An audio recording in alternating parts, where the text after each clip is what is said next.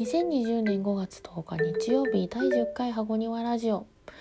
この番組はストレングスファインダーで内政共感性が強い30代会社員箱庭による日常のあれこれをおしゃべりしていく番組です。こんばんは箱庭です。えー、10回第10回箱庭ラジオ。やったー。10回に到達しました。ありがとうございます。いつも聞いてくださっている方もありがとうございます。あとハートマーク。ネギのマーク受けるねのマークもありがとうございます。励みになります。あの他のあのラジオトークの番組の方のあ他の方の番組をよく聞いてんですけどで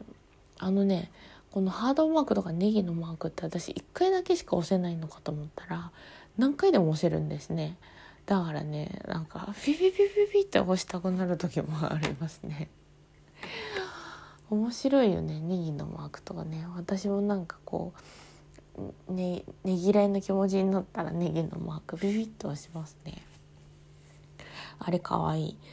うん。えっとね今日あの仕事でね講座を3時間担当しちゃってでいつもあのは普通に人が来てそこで3時間やるんだけど今日こういう状況だからオンラインでやるんですよ。でなんかねオンラインだと声の大きさをどこまで大きくしていいかがまだちょっとつかめなくてめちゃくちゃ声張ってでなんかマイクに近づいたりで離れたりとかいろいろ動き回りながらやるからなんかずっと声張ってて。でしかも講座始める前って結構あの声のあの準備運動するんですけど私。喉のね。でもなんかそれちょっと今日うまくそれやらずにいきなり入っちゃったからちょっとガサガサです。すいません。寝たら治るかも。えっと今日はね母の日ということであの日曜日にあ日曜天国っていうあの TBS のラジオお昼のラジオがあるんですけどあれ聞いてたんですよそしたらなんかあの私の母の面白いエピソードみたいなあのコーナーででいろんなほらあのハガキとかでメールとか来るじゃないですか。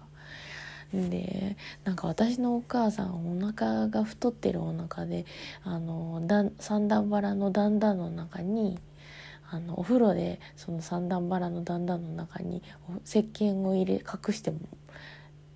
なんか隠す技を披露する母とかなんかそんな話があってちょっと思わず笑ってしまいました。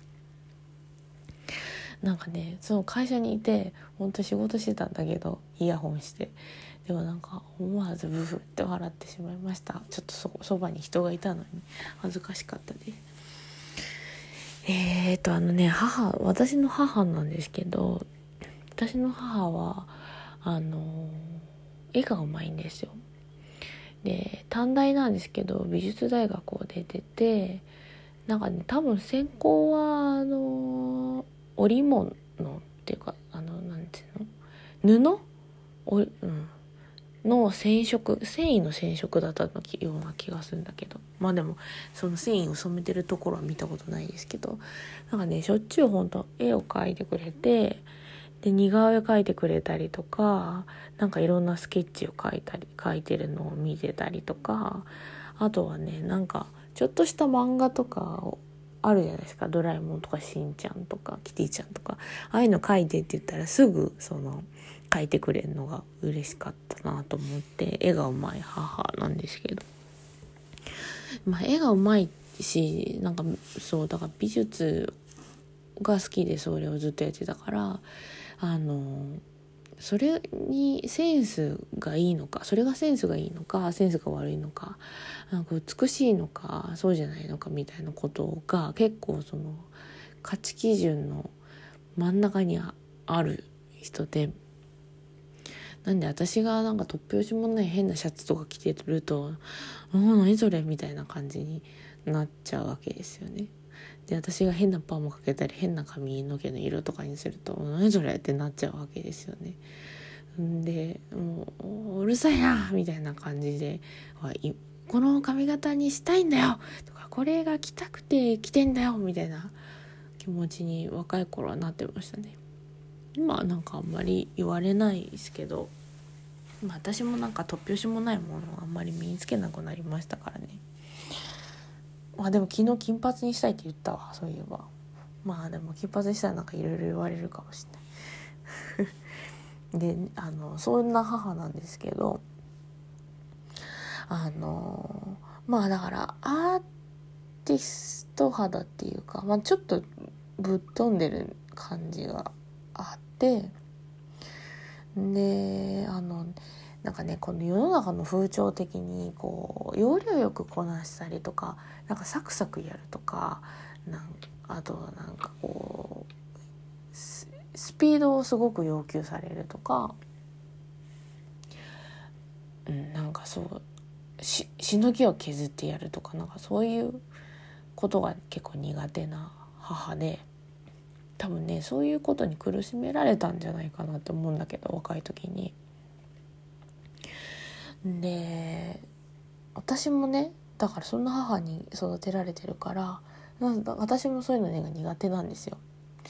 でもちろんそのスピードがある種の質っていうのも理解するしてはいるんだけどだから何て言うの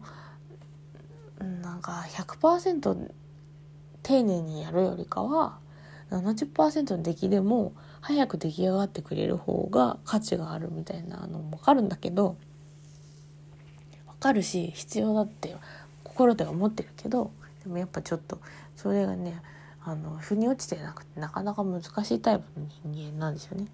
私もね母もね。なんでねうちの母の口癖はこのサクサク進めるのサクサクが嫌いっていうのをすごい言うんですよ。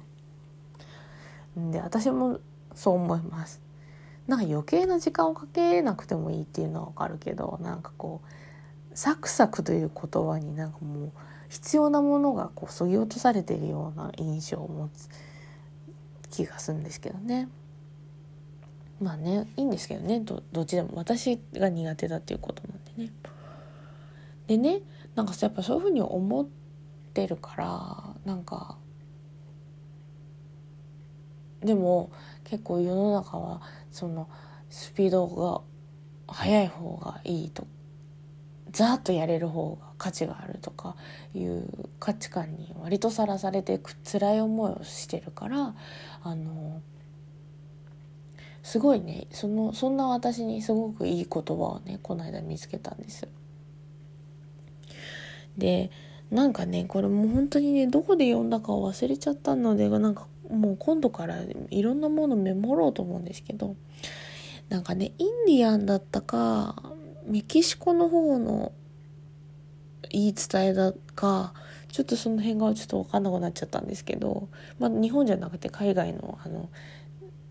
人の言ってる話で豆は豆の煮える速度でしか煮えないっていう言葉があるんだってことわざ的な慣用句的な話なんだけどそうだと思ってそうじゃんって私もすごいそう思ったんですよ。なんかやっぱ豆が硬い豆が煮えるまでにはやっぱ絶対に時間がいるし煮た豆が食べたいんだったらその時間は絶対必要だからでもかといってこの火力を上げてお鍋の火力を上げてわーってやってもやったとしても、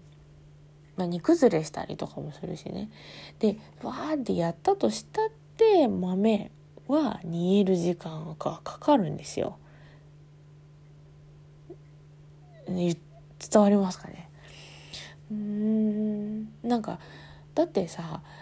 そうじゃんあのお花だって咲かせようと思ったらさ種を植えてさ次の日にお花咲かないじゃないですか。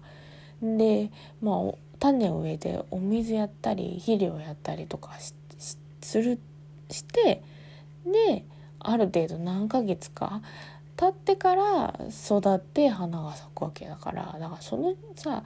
種をまいた時間と花を咲かせる時間、まあ、ある程度工夫によっては短くできるかもしれないけどでも翌日ってことはありえないじゃんっていうのが私のいい言葉だなと思った理由でだってさままあ別の例えですけど赤ちゃんだってさその早く生まれてきちゃう子もいるけどでもそんなさ23ヶ月で赤ちゃんとか出てこないんですよ。お腹の中でそれなりの大きさになってから出てくるわけだからだから何か物事をなすにしたってなある程度時期を見てだから言って翌日にできるなんていうことはないわけですよっていうのを言いたい。なんか全然まとまんないですけどえっとうん言いたい。なのでなんか一瞬できなそうに見えてもちょっと待ってくれたら結構できるようになるんだよっていうのをなんか外では言えないからここで言います。うーんなんかね努力も努力もちろんしてるんだけどでも必要な時間ってあるからね。だからそう。豆は豆の煮える時間でしか煮えないの